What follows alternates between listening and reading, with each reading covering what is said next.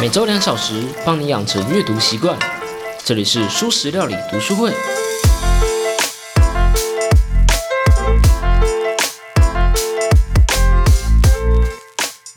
Hello Hello，大家好，我是主角小 P。你有听过自由意志吗？我的意思是，你知道什么是自由意志吗？如果你没有和这个世界脱节，如果你有跟网络连上线的话，我相信你应该有听过这一个十分哲学的一个词。尤其是如果你跟我一样是一个重度民音沉迷者，你应该看过很多关于自由意志的梗图啊啊，哲学民音超棒的。但我想你未必知道自由意志是什么，还有自由意志到底和我们有什么关系。而既然萨波斯基想聊自由意志，我们还是得要发挥 Google 的力量，搞清楚自由意志是什么。而当你搞清楚之后，我想你将会对今天的结论感到不太舒服，至少我就蛮不舒服的。我们先说，我们先来说结论好了。《行为》这本书啊，把所有人类行为背后的原因都拆解，而且解说的一干二净了。但是，当你把所有都拆解了之后，你就会发现，人们好像对自己的行为。没有什么决定权呢。当然，我们有整本书不断提到的那个前额叶皮质来帮助我们分析和决策。但即使是这个理性本人，它也是由血肉组成的。人类的脑中，当然还有心中，不存在灵魂这种东西。就像我的挚爱哦，我真的超爱这影集的，最近又把它重看了一次，《绝命毒师》（Breaking Bad） 里面说到的：“There is nothing。” But chemistry here，说到底，或许人本质上就只是个机器，机器不能决定事情，机器只是被自己的设定、被环境，还有被新的信息给决定而已。用哲学一点的话来说，就是我们的行为被过去的事件加上自然的规则给决定了，然后我们又无法改变过去嘛？因为当然我们没办法改变过去的事件。我们也没办法改变自然的规则，所以我们无法决定我们的行为。我们没有自由意志。OK，酷。所以人类没办法决定自己的选择。哇，这也太酷了吧！然后，嗯嗯，所所以呢，这就是人们很难接受这个结论的一个原因。不只是因为它很难理解而已，而是因为即使理解了，我们也很难把我们也很难把它推广到我们的行为上。啊，所以如果自由意志不存在，那又如何呢？而会如何这一点，我认为就很值得讨论。假设今天有个人犯了罪，他把另外一个人给杀了，你觉得他应该接受怎么样的惩罚？基本上，我们可以把可能的处理方式分成三种：一种是不论如何他都该接受惩罚；另外一种是看当下的情况嘛，我们就事论事。如果他不能控制自己，那也许我们应该要减轻罪行。第三种就是，不论这个人如何，他都不该接受任何惩罚。如果人类没有自由意志，人们还应该为自己的行为负责吗？我想大家都不会喜欢没有选项，哎，没有惩罚这个选项，也就是第三个选项。毕竟这是一个什么恐龙法官啊，这样政治败坏才会出现的事情啊。但是。真的是如此吗？关于这些问题，作者萨波斯基开启了一个新的学科，叫做神经法学。里面谈到了不少行为这本书说到的脑神经啊、荷尔蒙啊之类的，疫苗之前啊之类的东西，在法律上面的影响。个人觉得还蛮有趣的啦。所以，就让我们以前面提到的那种三种情况，去一个一个以神经法学的角度来做讨论。第一个是。不论如何，他都应该接受惩罚。嗯，毕竟都二零二零年了嘛，我想应该没什么人会支持第一种说法了吧？最简单的反例就是像啊，如果有人因为癫痫，他无法控制自己的手臂，在那边甩动自己的手臂，在这个情况下，他不小心打伤了别人，他应该受罚吗？我想是不应该吧，毕竟他无法完全无法控制自己啊。我们已经过了那一个有点荒唐的时代了，迈入了不是他的错。而是他的疾病的错，这样崭新的时代，我想，既然第一个提议是被瞬间打趴的，我们就直接从第二个提议开始做讨论吧。第二个情况就是，我们要看当下的情况，我们得要就事论事。如果他不能控制自己，那应该要减轻罪行。我想这应该是大部分现代人的看法。既然不是他的错，是他的疾病的错，那多大程度上他的错能归类在疾病，而非他自己的主观意识呢？在一八四三年的英国，有一个名叫做丹尼尔·穆纳顿的一个苏格兰人，他试图暗杀当时的英国首相罗伯特。但他却不小心误认他人，然后就不小心杀了首相的秘书。杀人这样的事情本来就是应该要面对一些刑事的指控的，但在整个审判的过程中，穆诺顿却被撤销了指控。为什么？因为穆纳穆诺顿在接受传讯的时候表示：“我老家的保守党逼我这么做的，他们每天都跟踪我、纠缠我，完全破坏了我的安静。”他们跟着我到了法国，到了苏格兰，不管我去哪里，他们都要跟着我。不管是白天或晚上，我都没有办法脱离他们。我晚上无法入睡，我相信他们让我得了肺炎。我很确定我和以前不是同一个人了。他们想杀了我。用今天的话来说，穆诺顿有某种妄想性的精神疾病。他抛下了他的工作，在欧洲四处的游荡，产生了幻听。他的状况很明显是有精神上的疾病，也因此他被撤销了指控。取而代之的是，他得要在精神病院度过余生。这个判决形成了现今普遍使用的穆诺顿规则：如果这个人在犯罪的当下，因为呃心灵生病啊而受到心智缺陷之苦，他没有办法去分辨对错，那这个规则就可以用来判定。他因为嗯精神失常方面的问题而判定无罪。我想不是所有人都喜欢这样的判决啊，但至少他背后的逻辑，我想是大部分人都可以接受的。而那套逻辑呢，是被学术界称作缓和的自由意志的这种立场。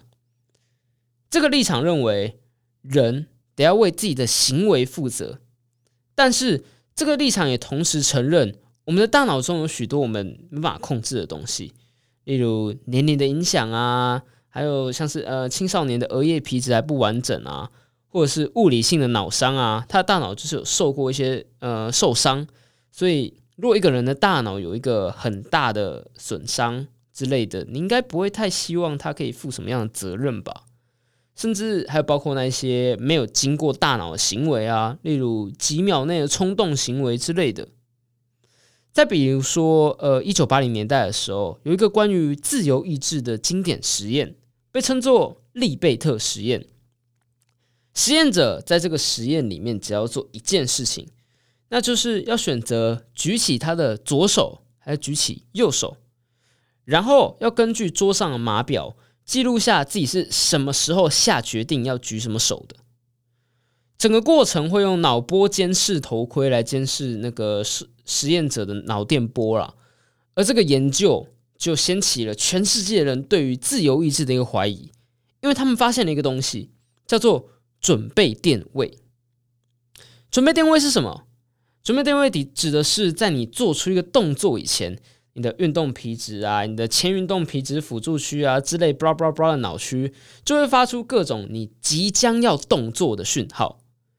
听起来还蛮复杂的啦。简单来说，就是在你的意识决定做出决定以前，你的大脑就已经帮你做好了行为的决定。在你有意识的活动以前，你的身体就已经准备先动了。如果是这样的情况下，你怎么可以说自己的意识有决定权呢？自由意志就像是个幻象一样。网络上对于利贝特实验的讨论，大家就到这里为止了。大概结论就是自由意志是个幻象，人类没有自由意志之类的。蛮少人会提到这个实验的后续，也就是利贝特这一个人对于这个实验的一个诠释。是的，也许在意识察觉以前的大脑就已经准备要行动了，但是你可能可以有意识的决定去否决那个行动。这代表什么意思？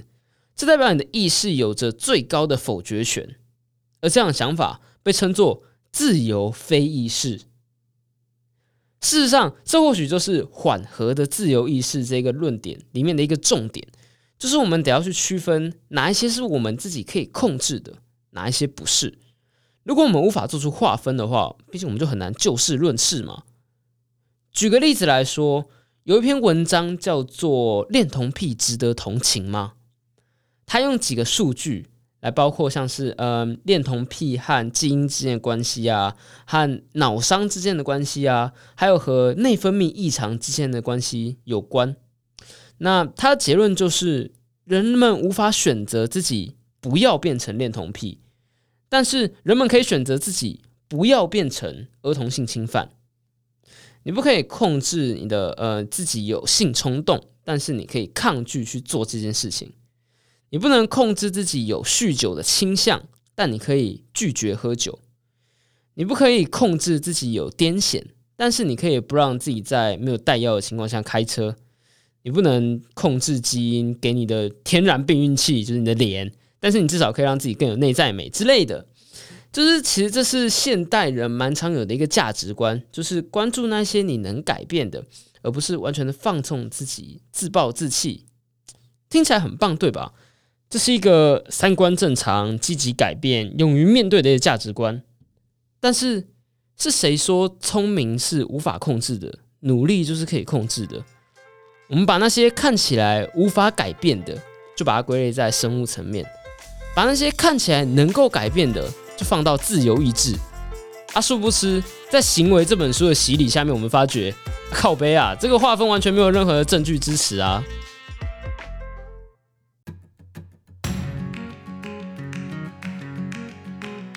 书食料理是一个真正的读书会 podcast。小皮我每次会选出一本书，用几周的时间，一章节一章节的深度解析，并补充我自己的想法和心得。我不能保证你能学到什么有用的知识，但我希望你能感受到阅读和思考的乐趣。因此，我希望你能够实际阅读过这本书，不论是用买的，用借的。或是用读墨和小皮我合作的联盟行销网址购买电子书都可以。我最喜欢的国际新闻媒体敏迪选读的敏迪曾说过：“文字有个影像和声音无法取代的优势，那就是思考的时间。”而我非常认同这点。如果你喜欢我的节目的话，请帮我订阅、按赞、五星分享这个节目，并追踪我的 IG。我们每个月都会有抽书的活动哦，啊，如果你真的很喜欢的话，你也可以点击节目介绍栏中的抖内连结，赞助我，继续把这个节目做下去。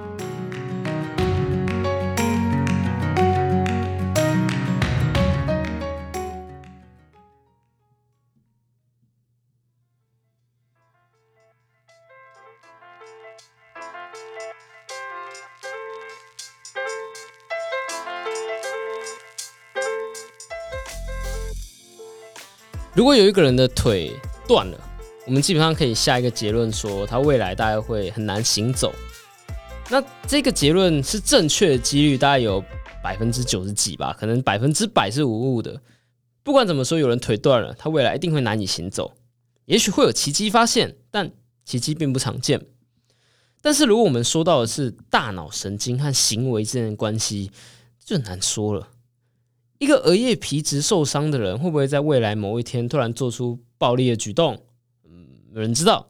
一个曾经上战场的人，会不会发展出 PTSD？嗯，也没有人知道。童年逆境，就是经历了童年逆境的人，会不会比较容易得到忧郁症？有，这个我们在行为这本书有提到，而答案就是有可能，我们不确定会不会。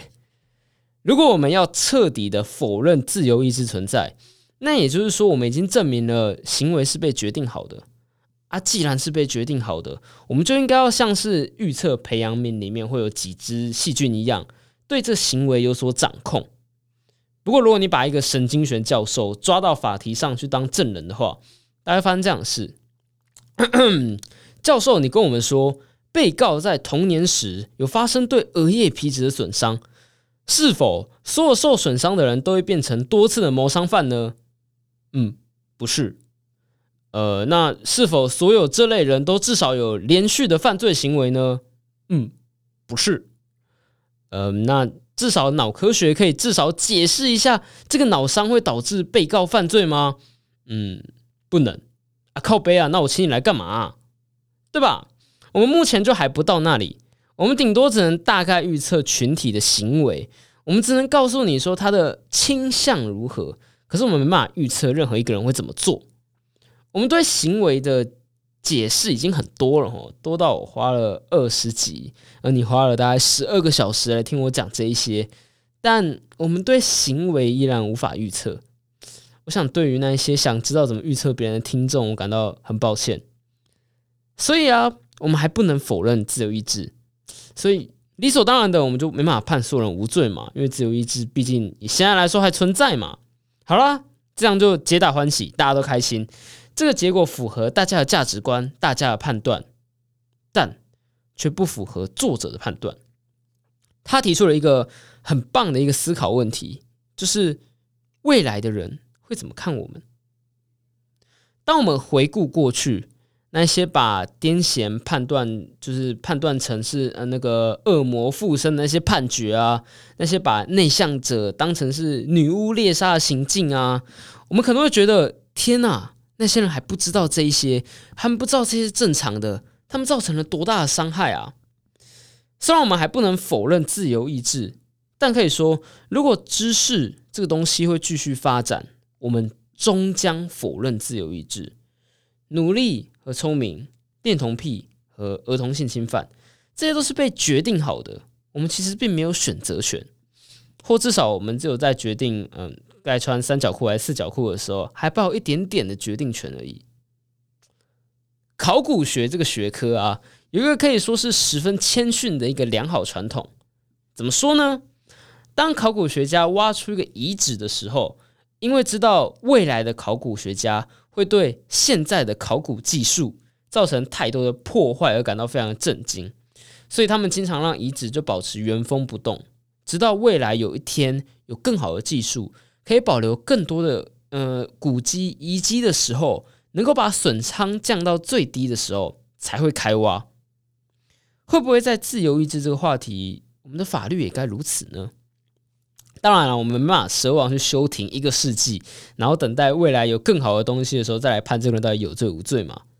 但或许我们可以把不要造成无可挽回的改变这一点放在第一顺位。老实说，我觉得作者还真爱拐弯抹角啊。其实他就是想要说，我们应该废死了。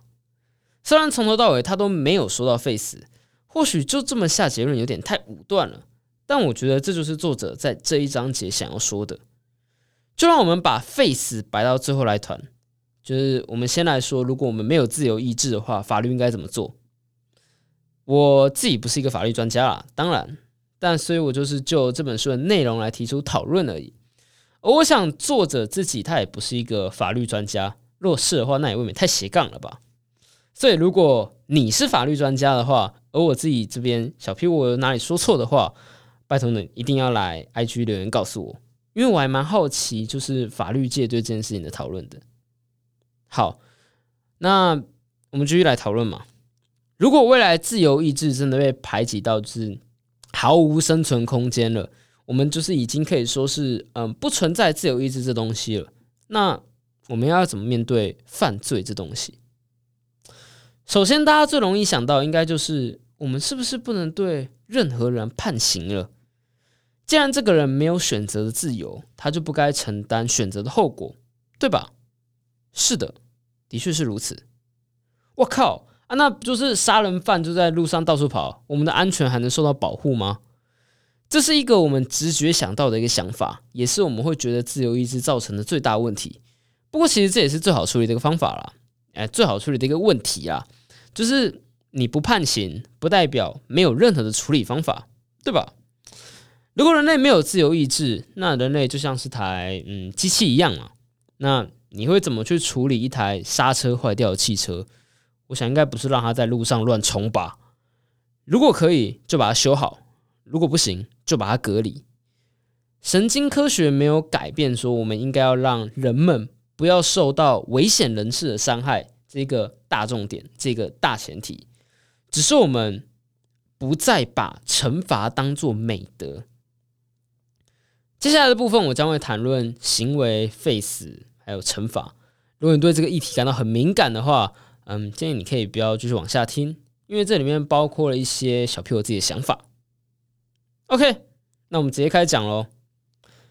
如果我们没有自由意识，那我们只有在一种情况下会需要惩罚人，那就是惩罚这件事情可以改变对方未来的行为。或是改变其他想要犯罪的人的行为，在这种情况下，我们才会需要去惩罚别人嘛？也就是说，惩罚这件事情不是目的，而是达成刚刚前面说的这件事情的手段。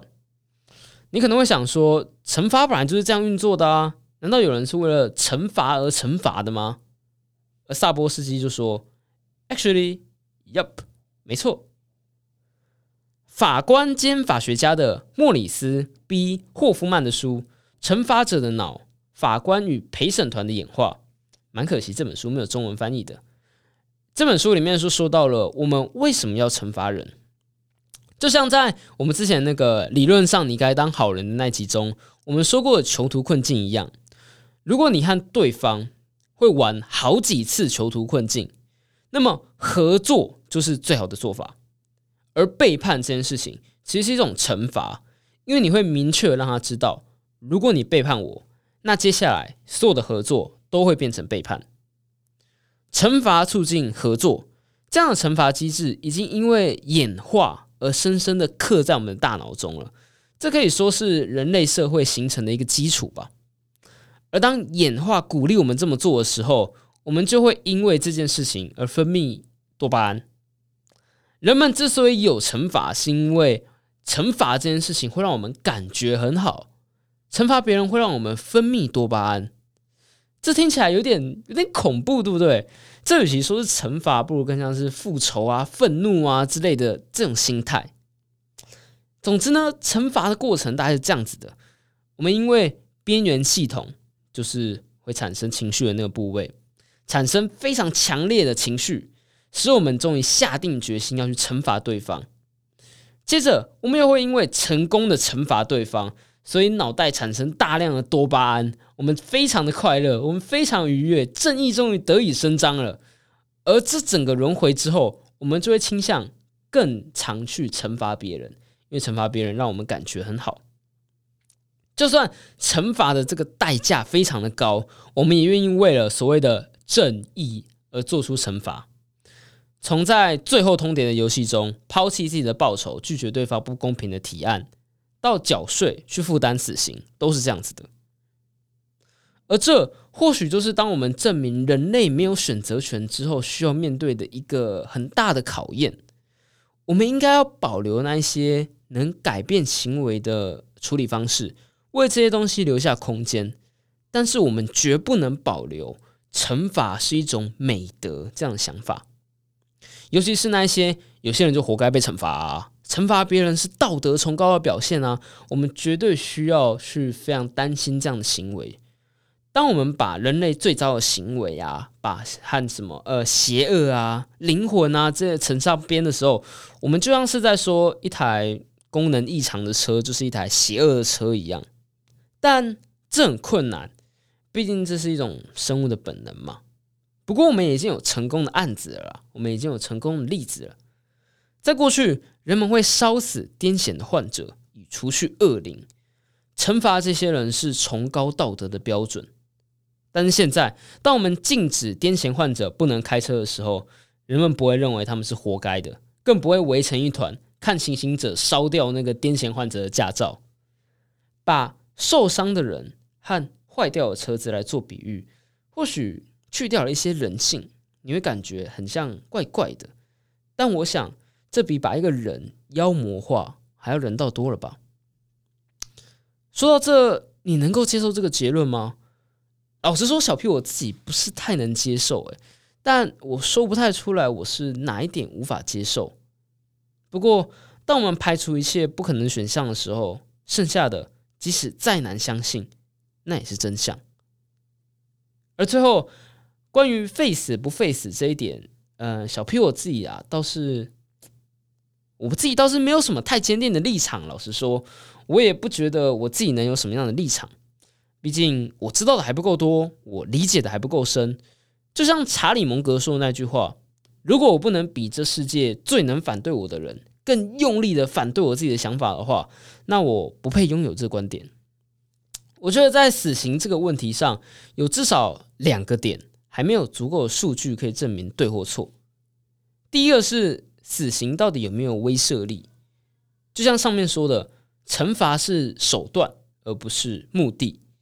你要不可以改变这个人的行为。要不就是改变其他想要这么做的人的行为，那我们就得衡量啦。把这个人杀了，肯定不能改变他未来的行为嘛，因为他就死了嘛，对不对？那可以改变其他人的行为吗？还有那个改变的幅度有大到我们就应该要杀了这个人，做出这个无法挽回的决定吗？第二点是，这点就比较悬一点了。我们有多大的程度需要在意我们有没有自由意志这个问题？更大一点来说，就是呃，假设我们真的决定论嘛，我们没有自由意志，我们是被决定的，那我们会不会惩罚这个人也是被决定好的？那我们该为这件事情苦恼那么久吗？不过如果要谈这个，好像就有点说远了啦。再说下去，你可能要听我碎碎念一个小时了。你看我们现在嘛，我们现在都已经录了快三十分钟了，不过。我觉得至少有一点，在你听完这集的时候，你应该要记得，就是当我们谈论惩罚，当我们谈论死刑的时候，我们应该要足够小心。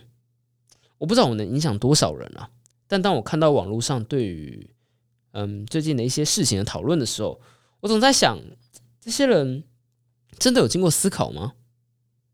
我觉得，在你知道足够多前，你应该你不应该要轻易的保持一个立场，而即使你有了立场，你也该时时自己挑战自己的立场，而且在接收新的资讯的时候要接受它。如果不够小心，那我们就是在那一些嗯挖出金字塔的时候，就直接把木乃伊给砸爆的愚蠢生物罢了。而最后的最后，好啦，真的要结束了，有个更难讨论的问题。这问题，我觉得大家可以自己想一想。这个问题困难到作者萨波斯基只用了不到一页来抛出问题，而没有给任何的解答。如果我们说人类最糟的行为，因为没有自由意志，所以不该受到惩罚的话，那么我们是不是也不该称赞人类最好的行为呢？而这一点比不去惩罚人要难得多了。好。喜欢我的节目的话，请订阅、按赞、五星、分享我的节目。我们下周将会迎来行为的最后一集，下周见啦，拜拜。